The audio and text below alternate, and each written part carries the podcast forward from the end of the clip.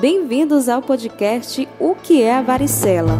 Eu sou Paula Batista e esse podcast aborda as principais características de infecção e as medidas clínicas de cuidados à doença. Popularmente conhecida por catapora, é uma infecção viral primária aguda, altamente contagiosa, causada pelo vírus RNA da família Herpetoviridae varicela zoster. A sua transmissão acontece de pessoa para pessoa pelo contato direto ou por secreções respiratórias através da disseminação aérea de partículas virais, ou seja, pelos aerossóis, ou por objetos contaminados com secreções de vesículas e membranas mucosas dos infectados. O período de transmissão varia de 1 a 2 dias antes da erupção até 5 dias após o aparecimento do primeiro grupo de vesículas. Quando a contaminação é por aerossóis, inicialmente o vírus infecta as vias respiratórias. Uma vez presente no trato respiratório, alcança o sistema linfático, através do qual se difunde para o resto do corpo, fígado, baço e sistema retículo endotelial.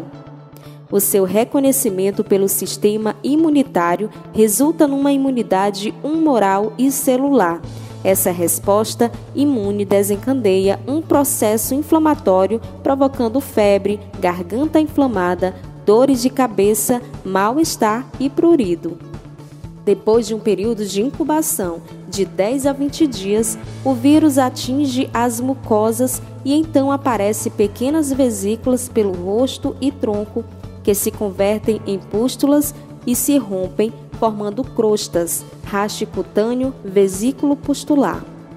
A febre e o exantema duram cerca de 5 a 10 dias e a cicatrização das vesículas dá-se em cerca de 10 dias também, mas durante este período é frequente um intenso prurido.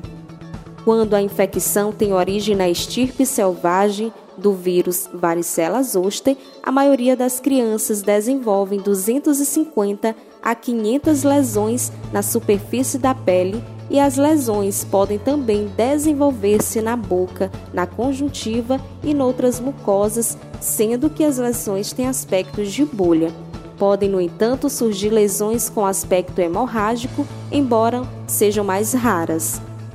O diagnóstico é feito por testes sorológicos, onde os mais utilizados são ensaio imunoenzimático, aglutinação pelo látex, imunofluorescência indireta, embora a reação em cadeia da polimerase seja considerada o padrão ouro para o diagnóstico de infecção pelo VVZ, principalmente em casos de varicela grave. Exames laboratoriais são usados apenas quando é necessário fazer o diagnóstico diferencial nas situações mais graves. Como é feito o tratamento da varicela? Em geral, são utilizados analgésicos e antitérmicos para aliviar dor de cabeça e baixar a febre, e antialérgicos para aliviar a coceira. Os cuidados de higiene são muito importantes e devem ser feitos apenas com água e sabão. Para diminuir a coceira, o ideal é fazer compressas de água fria.